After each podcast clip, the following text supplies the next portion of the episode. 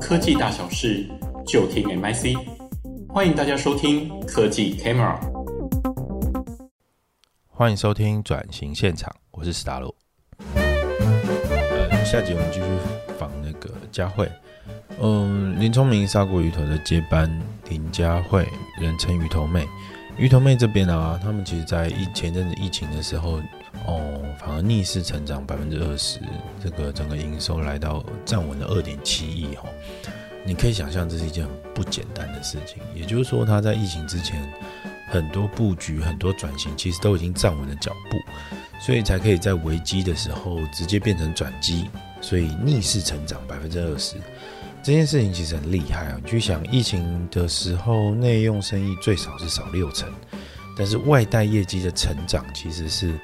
哦，我们这个是这个这个可以预期的，但是这件事情不是说等到疫情的时候发生再开始做才有办法，对，就可以直接接起来的。在很早的时候他就开始做这个电商跟这个他们叫做黑猫探险队这一块哈。那但在在刚好提到那个 Netflix 的这个纪录片里头是有提到一点啊，不过。哦，我会很希望从他口中得到这个故事的全貌，所以又又问他了一次，他就可以告诉我们他是怎么样一个思维，可以可以是怎么样开始做这个误打误撞开始做这个黑猫探险队，然后诶，很重要的是他中间经历了一个很大的失败哦，就是很大笔一笔订单就就直接可能食品就坏掉了，然后这个坏掉变质这这部分。就必须要吞下来，然后这个吞下来的时候是怎么做的？嗯，还有问一些关于心法的部分啊，就是很多老板在做转型的时候，我都会很好奇，说他心里面是不是已经有一个成功画面在那边的？然后他是具体的吗？还是说像一个好奇宝宝一样很兴奋的，就是觉得这个方向是对的，但不知道会带领大家到哪里去？然后。鱼头妹她其实是有一个清楚画面的，所以我想知道她心里是怎么想的。她有提到一些很重要的关键点，比如说她会提到对立面的那个人的样貌。她有提到说，收到产品，整个服务流程走到最后面的时候，收到产品的那个人的样貌。那这整个过程到底是怎么回事？也就是说，他心里面的沙盘推演是很具体的，所以中间会碰到什么问题，他大概都想过了。所以会发生什么事情？该找什么样的资源进来把这件事情解决掉？哎，这一部分是非常谋动而后定的哈。那再来是，嗯，比如说他开始做电商，他开始做中央厨房，所以其实带人的方式也会变得很重要。比如说，哦，他开始有中央厨房嘛，那中央厨房会有中央厨房一批人。他开始有聪明爸，那聪明爸的风景是什么样？啊，是用什么样的员工？那，嗯。在这里头当中也有提到关于制度跟很多嗯资讯系统带来的帮助哈，我我特别喜欢他有一句话是提到说，呃，科技导向是重要的，然后制度的意义其实是不是拿来管人，而是在帮助人去做到一件事情，就是说不重功哈，就没有人在做同样的动作，就是所谓的 double check，或者是说这一部分已经有人做过，但还必须要有人再重新做一遍。哦，那这件事情他认为是，呃，数位转型就科技导入的时候可以做到的。嗯，哦，还有提到在做这个中央厨房的时候，大量放大的时候的这些转型过程，然后发生了什么事情？我我觉得在人家说量变引发质变哦，当你的订单。的这个数量级乘以多了一个级距，比如说从一变成十，十变成一百的时候，做事的方式要完全不同。就你本来是分散式仓库，你开始要有统仓。那统仓这件事情是否要导入机器人？我们从某某 PC 上就可以看到这整件事情的的样貌是怎么样的。那林聪明当然这个公司还在很前面的状态，不过是发生什么事情，我们也可以很珍贵的从。佳慧这边，鱼头妹这边听到一个很很棒的一些这个经验分享。嗯，他有提到一些关于跟共好的事情，就是在嘉义这边做事情，他很喜欢共好。可是共好这边是有风险哦。然后我还蛮好奇他为什么会有这样的想法，因为利他共好这件事情，当然对长远来说是好的，可是短期是对于公司的营收是会有一些侵蚀的哦。然后他是怎么开始做？好，话不多说，我们继续听下去吧。就这个共好是你很在乎的吗？是因为我本身是学观光的，观光的。对你，你什么时候开始这么认真觉得共好这件事情是重要？是经历过什么样的事事件，或者是为什么想法会有这样子的转变？因为，因为啊，嗯、我觉得做生意啊，嗯、先利己，你要对你的股东、对你的员工先负责，接下来才会做共好。而且在做共好的时候，嗯、它是一个让利的过程。是。当然啦，饼做大之后，大家会赚更多，这都是对的。但是中间有可能失败啊，你知道它是有风险的。是，所以这个共好这件事情，呃，在在我们生物学上也是有这样的东西啊，利他，利他在某方面来说是不利演化的。对，但在某些社会性动物上，它是利于演化，比如像蚂蚁、蜜蜂，它都是需要利他。是，对，所以如果是这样来说的话，你这个共好利他这种。这种状态，你可不可以说说你是你的哲学？你心里怎么想？好，有两个点。第一个点是在我大学的时候，我同学我们新生训练，大家都会问对方从哪里来。我大学同学，我回答说我从嘉义来。嗯，他说是三义旁边的某个镇吗？哎呦，好讨厌哦！真的是讨厌，是吧？气死人！对，就是这样气死人。这是第一个点。哦。第二个点是我大学，当然我大学当中就持续的带很多嘉义的味道给他吃了。好、哦，就让他们知道嘉义就在哪里。嘉义真的非常非常好吃，所以他们就不想，就我是希望他们不要错过嘉义。这是我第一个，在我为什么会有这种起心动念想要推广，是因为我觉得心里面当然是会很干呐、啊，就觉得说，嗯、哎呦，你不知道嘉义在哪里，你也太夸张了吧？有点夸张了，有点夸张哈。那是二十年前的事，所以促使了我就是要致力于推广嘉义这两个字。OK，加上我又是读观光，高中大学，啊、我都是观光人。所以我觉得说，观光就是要推广，增加再购意愿，回回来的一一代一再愿意回来，这样子重购意愿在哪里？我觉得我们要去把它推广出来。第二个点是中正路，我刚刚提到的儿童，就是我成长的地方。中正路这条街，我爸爸妈妈六六个月带我来这边，我的大概也是在我大学毕业回来工作一两年之后，隔壁邻居跟我讲。你们这一条哦，真的是悲情的中正路。为什么？他要离开的时候，确实那边都是租不、哦，已经萧条了，就是很萧条。那个叫做什么什么转移啊，哈。就是哦，刚好那时候百货卖场也都崛起，对，所以中正路原本有百货公司的，有这个电影院的，在早期日日据时期是非常兴盛，一直到后来夜市啊、哦、这样没落了一段时间，包括我们中正路店家。每一间基本上好几间都是贴出租，嗯嗯嗯，那做生意都做不下去，对，所以这是两个致命点，就是让我觉得不行。嗯，我我每看既然搞我讲这条是悲情的忠贞路，哦，送我这几个字哦，六个字，我记在心里面，所以我就跟我爸爸妈妈讲，我一定要让这条路变得非常的热闹，荣光再现，所以我就开始做观光地图，嗯嗯，我就开始做很多。我想要跟店家串联的合作，嗯，那让客人来到我们这边，我画图要画给他看，嗯，后来我们就请插画家看画，画地图美食，做了非常多版，让客人去拿。那客人来了以后，为什么我们知道要这么做？因为这可以增加他的停留意愿。是啦，就是这种观光地图，一个在还可能。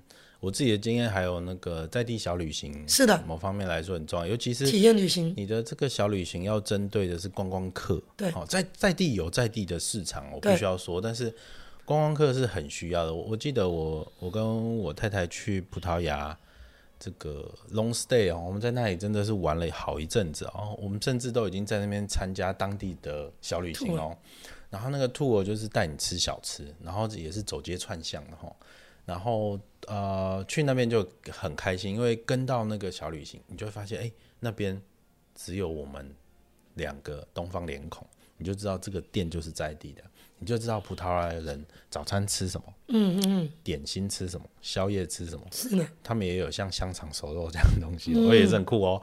然后他们对于冰淇淋的追求跟意大利也是不遑多让哦，嗯，然后等等这些东西都是透过小旅行才可以理解、感受到。对啊，所以呃，我我自己去嘉义的经验是非常美好的，就是我自己有一阵子很迷那个醋，哦，醋、哦、啊，我们台南白醋吗？黑醋，黑醋，黑醋，OK。我们台南就是鳝鱼意面很吃那个，对啊，臭就就就重要，太重要。啊，你换醋那个味就不对了。嗯、对对对，啊，嘉义就有味浓，那个醋就很不错。是。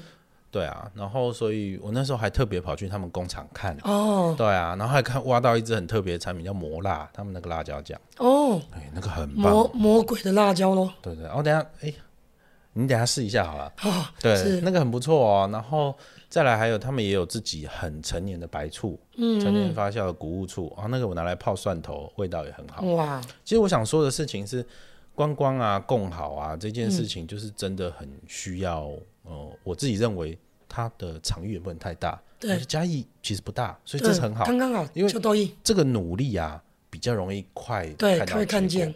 对，台北啊，老街区要做就会比较辛苦啊，因为它某方面它不是一区，它是发散的。对，对啊，所以说我们在嘉义也因为这几年当中，呃，拖了多亏了媒体的报道，嗯，哦，网网红他们常常会来嘉义，嗯，哦，比如是美食节目，这些都有相关，嗯，但重点是。这个相关性根本还是要回归在于食产品的本身是不是好的？内容的本身就是这个店家的食物，对，好、哦、够不够耐耐吃？嗯，我觉得耐吃这一点呢、啊，比好吃更重要。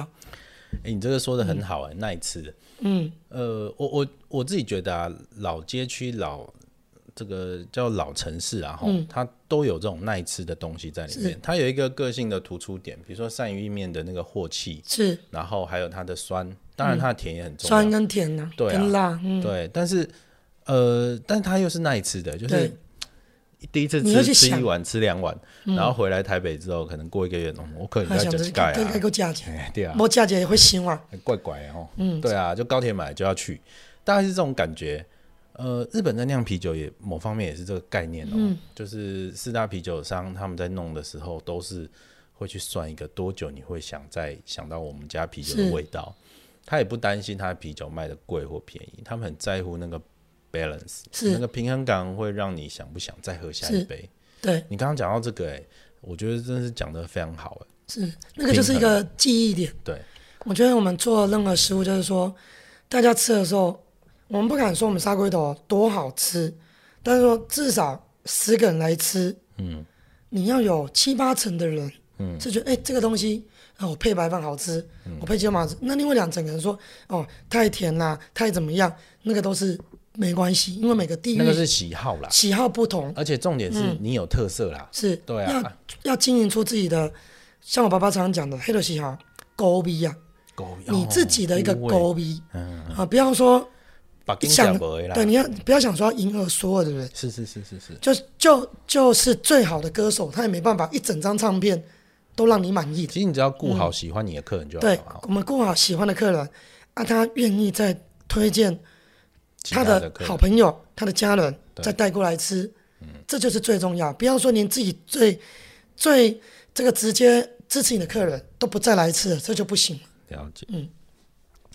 呃，从这个乐于分享这个话题，我们继续往下说哈。嗯，就是你有提到，呃，就你现在做啤酒嘛，其实我有看到你们还有做鱼松，还有做呃很多很多其其他的这个食物类的产品，但总的来说，那个特色都是哎不用进冰箱的，嗯，常温保存。是的，我在想这一件事情，你应该有什么更大的是这个 picture 想要陈述，它是什么呢？主持人问的很好，因为我们在大概约莫五年前就开始在投入去了解产品，嗯、了解食品不一样。对，哦，像说我们现在原本在店里煮的都是热食，嗯，那我大概在约莫二十年前我就开始做冷冻，嗯，冷冻的这个把砂龟头变成冷冻包，嗯，我也算是嘉义算第一个做冷冻这件事情做宅急便 B to C 的客、嗯、B to C 的店家，嗯。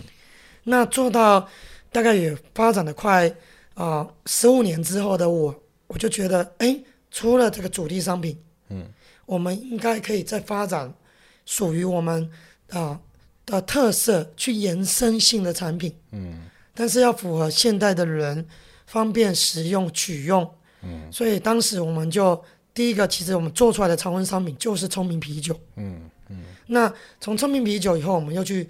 开发了我们的沙茶酱去做成聪明酱，对，聪明酱，家乐福又买到嘛。对，家乐就是我们把聪明酱接了在地的滋味，除了有这个这个布袋的海盐，嗯，哦，有这个新港的麻油，嗯，有西罗的酱油，嗯，还有东石的花生，嗯，那其实我们就把在地元素包进去，我们这个酱，嗯，然后让大家吃得到这个不一样的属于我们在地的特色，嗯，然后另外我们还开发了用我们的汤底去做麻辣口味，但是我们把这个品项做在麻沙沙茶麻辣鸭血，嗯，然后做在鸭血，在鸭血里面。OK，那这也是设定在常温。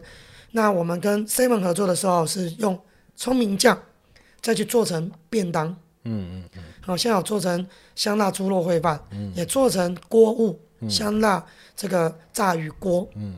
哦，那我们聪明酱在这之前，我们在去年也做成了这个小聪明拌面，嗯，对，还有拌面。所以我们把酱再去把它延伸，嗯，那可以这么讲，沙茶还可以做成沙茶鱼松蛋卷，沙茶。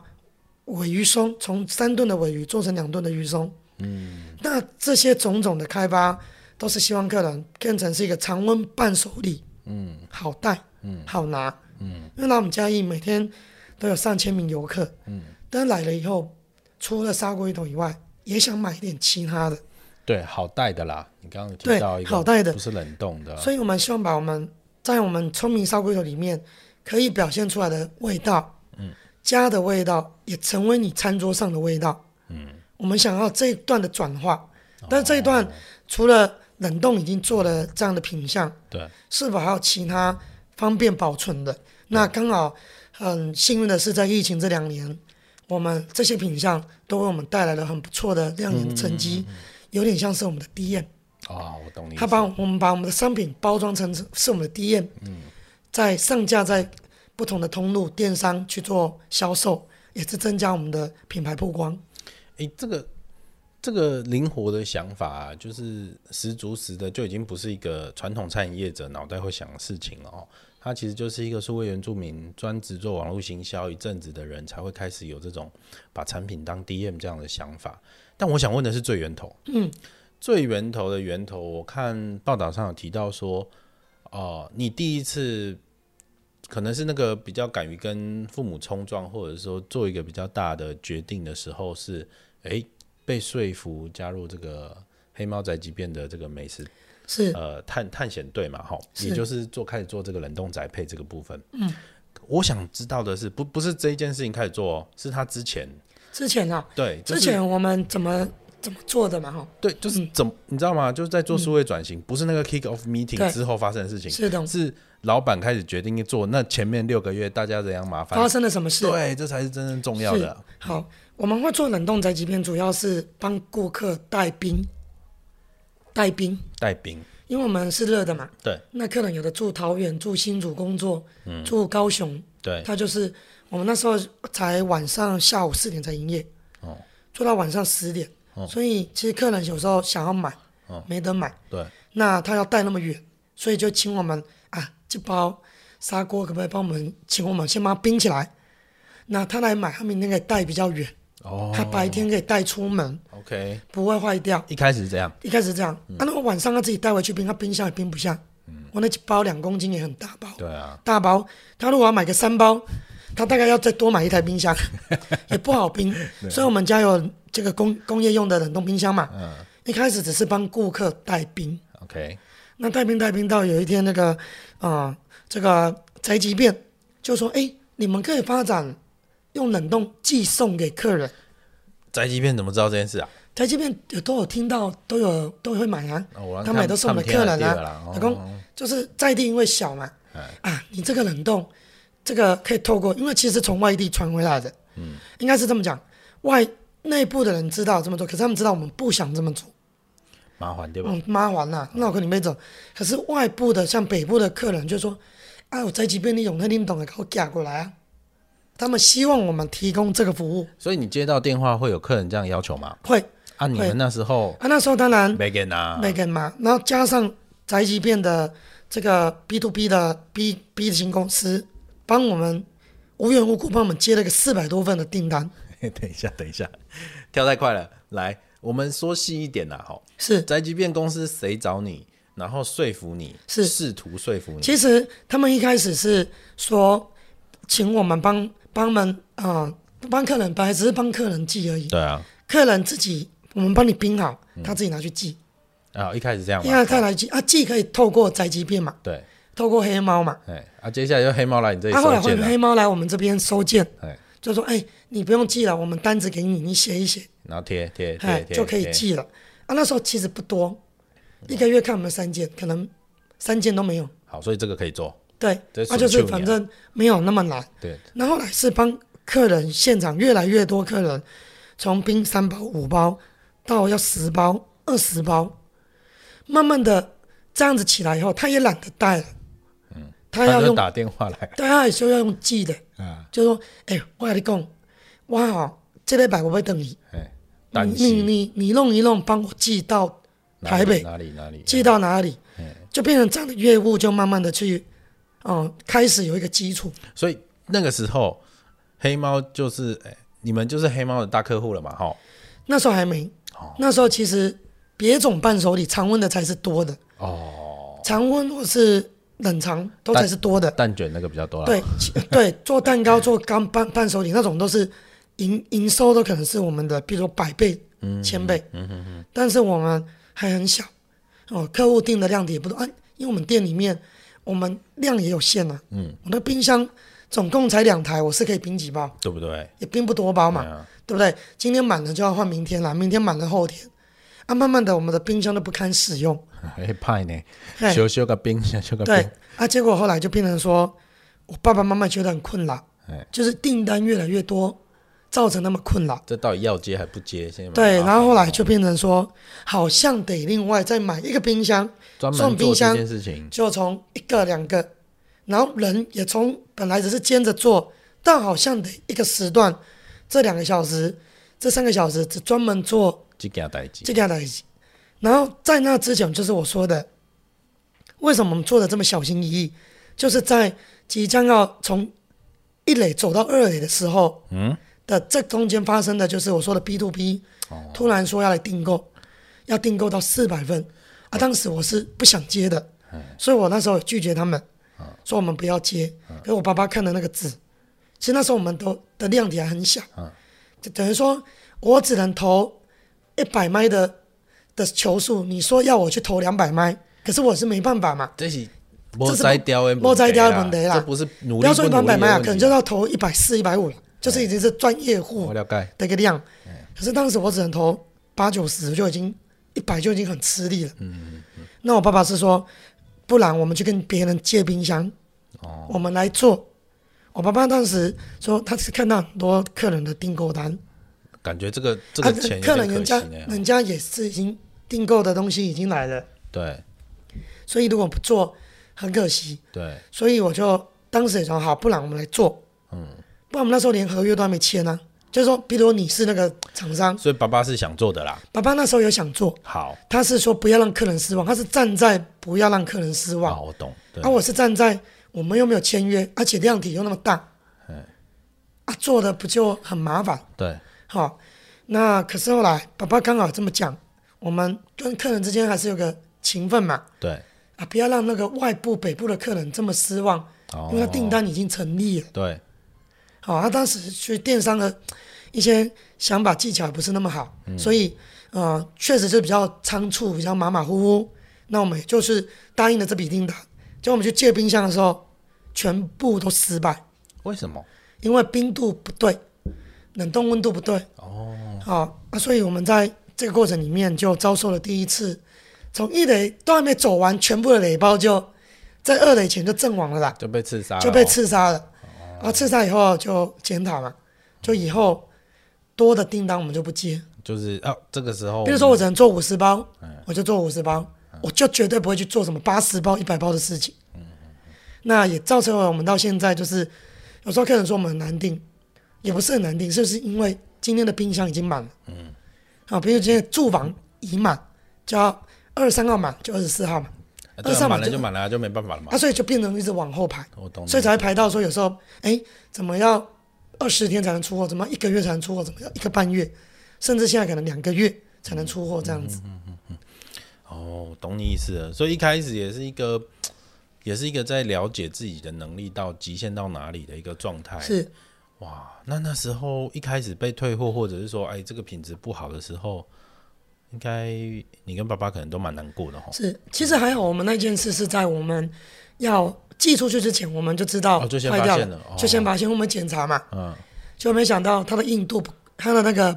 结冰的硬度也不够，嗯，所以里面的豆腐就发酵了，嗯，所以我们全部那四百多份都全部打掉，嗯，再重做一批，嗯，是分好几阶段做，所以变成说有一个惨痛的经验，对，所以我们在接很多的 B to B 的合作案的时候，就相对比较保守一点，相对的比较小心，嗯，这样子，懂，对啦，先要顾品质嘛，是，对，哇，餐饮业这个真是真的很辛苦哎。量化有量化的难处，对，就像刚刚提到的量，每个数量级是不一样的想法。但好处是我们店哈，这边跟大家分享一下，因为很多的小店，它量化的时候很难，嗯，是因为我们举例，厨师炒一份菜都是一小份一小份炒，对啊，对不对？当你炒高丽菜，炒一份两份三份，单独炒，你大概品质，老师傅大概就一致了，对啊，他他可以盐糖，他怎么抓，哦，他可以抓得很准，对。可是当你要一次炒二十份的时候，他就不讲啊。一楼爱洗完嘛，嗯，他一次要炒的一次一起到位，菜又不会老掉，嗯、要保持脆度、鲜艳度，哎，就不好做了。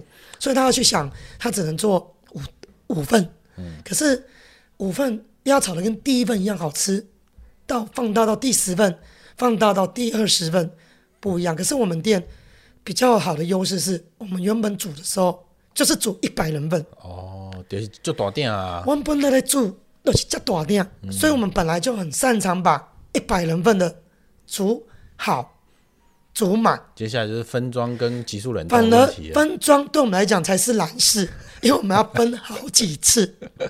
而对于一般小店呢，啊、它是从小变成大，哦，会困难，困难，嗯、所以它要量化再去分装，又是另外一件小困难。嗯哼哼哼，啊，不要说是极度困难，可是对我们来讲是小中大，就对我们来讲是大中小。嗯哼哼，所以方向性不一样，也因此我们家的砂锅头产品可以啊这么讲，除了是啊经典的大骨高汤熬制以外，都是猪骨跟水熬煮的这个纯骨高汤以外，嗯、我们大量的这些食材放进去，嗯，都是一百人份为基准。所以硕大便是美，嗯，滋味就全部浓缩在里面了。这一种东西真的要人煮的份数多，汤东西才好吃，有点像那个推口跟红吧，的感觉是是，你无讲那个量吼，无三十粒就无好食，你就无落去，无落去入味啦，系啊，接就无讲啊，对，入味的程度就差很多。没错，是的。最后一个问题，我想停留在啊、呃，可能是在这个数位部分稍微多一点啊。就是当事业线的品相越来越多，然后店的形态越来越不一样的时候，我觉得，嗯，老板在做管理的时候，开始要依赖 maybe 是一个 dashboard，就可以了解现在，比如制造业就很需要那个稼动率嘛，哈，嗯、那您这边有没有想说，在数位化这一块，林聪明现在在哪里？未来在哪里？其实我这一块，我是未来想要成成立，我目前还没有资讯部门，嗯。我们大概就是品牌部门跟行政部门一起在管控这些事情，资讯委外嘛，哈、哦，对，资讯是委外的，嗯、但是我们还是希望说内部人有资讯的管理，对，因为我觉得未来的餐饮重点绝对是科技导向，科技的管理是非常重要，因为人没办法一直管这么多的事情，对，应该是要建立制度来让人们更好的利用，制度并不是要管人的，制度是要来帮助人们。在更方便、更快速的去取得我们要的资讯，我们不用从工。嗯，那对我来讲，我们店在这两年疫情也刚好转身的快速的去对应，比如说支付系统。哦，支付系统。哦，无接触的支付系统，比如说我们在订购上面的选择。嗯，我们可能哦可以有更多的预定。嗯，比如说我们以前都不开放现场预定的。对。那我们可能现在有一些工具。包括排排队的工具，可以有科技的导向，客人可以扫 QR code 就知道我前面还要等几组。对。那从早期我回家帮忙的时候，我是拿一张 3M 贴纸哦，实验那个贴啊，哎。呀，就直接贴客人了 啊，你一号好了，贴他的手，贴他的手啊，这个交给你，我写一写，来，这张是你的号码吧。嗯，到慢慢的去观察啊，分流，从制作表单到现在到云线上到员工，我们都可以去抓住客人的来客资料，嗯，这些都是我们在下一步要来启动会员的机制。这些都是我们要在努力的地方。这比较是 B to C 的资讯系统的管理嘛？是。我想问的是 B to B 的，或者是对你来说啦，你会不会期待一个什么样的系统？比如说你像 ERP 这样的系统吗？或者是我不知道，嗯、我不知道你需要什么。嗯。我想问的是你需要什么？是是问的非常好，因为我们现在比较呃有三个比较主要的业务区块。比如说门市，门市，门市是一块嘛？对，街边店，街边店。嗯，那另外一块就是网路，嘿，网络。刚刚是马路，是网路。嗯，再来我们还有一块就是工厂，有工厂。所以我们这三块的对接需要一个很大量的资讯系统的一个上端来做这样子的一个分流。嗯，就是说在他们组与组的对应当中，才可以更有效、快速。那这也是我们现在正在规划的。了解。啊，说在工厂可不可以有啊？在人力的资源上的管理，可以做到数位化的一个分析，可以让我们在投入人力的时候，可以更精准的算出我们这个时间要排多少人，可以产出一定。最后，我们现在在建建构的是 data，嗯，data 资讯，像我们门店，以我们小店要排班从十个人以下排到二十个人、三十个人、四十个、五十个，到现在来到六七十个。好，包括这个全部的。好难排哦。对，光你是一个，你是一个这个人资的主管，要让你排到大家都满意，不要吵架就不错了哈。对啊。要排到顺畅，对我们来讲也是一个挑战。对。所以我们现在也正在建构比较好的模模组，嗯，好，比较弹性的排班，嗯，从人为的因素。先去把人的这个需求盘点好一点，对，我然后再去来做这些事。那以上的种种，你刚刚讲到的数位转型，因为企业要跟着时代的变动，对，唯一不变就是变。嗯，在这两年疫情，假设我们没有转型去做这些线上订购，或是线上的 delivery 啊，包包括像 Uber Eats、嗯、Foodpanda，嗯，这些都是我们在数位上的一个。哦，学习。嗯，过去我们可能也会很保守，觉得说，啊，做不起啊，个做咖黑，嗯，就会觉得不要做。对，可是我觉得现代的经营者不能不要做，甚至要做更多。包括像我本身还做了直播主，嗯，还去做自媒体，直播带货，对，自媒体，对。那当然这些内容都是从我们本来原本只是一个小吃摊的传承者，嗯。哦，最资深，像我是最资深的打工者，好、哦、打工的小朋友，但我们现在所有的干部，对，可能都要去融入社群的使用，嗯，跟社交媒跟社群媒体的一个一个连接，嗯嗯，包括像现在的抖音行销也好，嗯，或者是、这个、最近好红哦，对，那这些数位不是只有在营运上的投入，嗯，到底我们未来企业要多分。分流怎样的资讯部的部长可能要设立，懂？那你才能更有效的去管理住你未来三年五年下一个世代所有的这些年轻人在视觉运用上，像我们前阵子还有在讨论元宇宙，嗯，啊，那这些包括虚拟的世界以后，我们要怎么去建立我们品牌的一个方向？这个题目主持人我说问得很好，因为它很大，嗯，它可以做小也可以做大。那只是说，我们现在可以做到什么程度，是适合我们的。对。那从适合我们的项目开始，一个一个去建构。懂。那到到时候，我们 data 资讯够多的时候，我们才可以跟外部可以为我们提供服务的厂商去做更多的连接跟串接。嗯，好，那我们就今天谢谢鱼头妹跟我们分享那么多。谢谢，谢谢主持人。好，谢谢大家。谢谢大家。好啦，我们今天的节目就进行到这啦。如果喜欢我们的节目，欢迎订阅、按赞、留言，还要给我们五星评价哦。我们下次再见啦。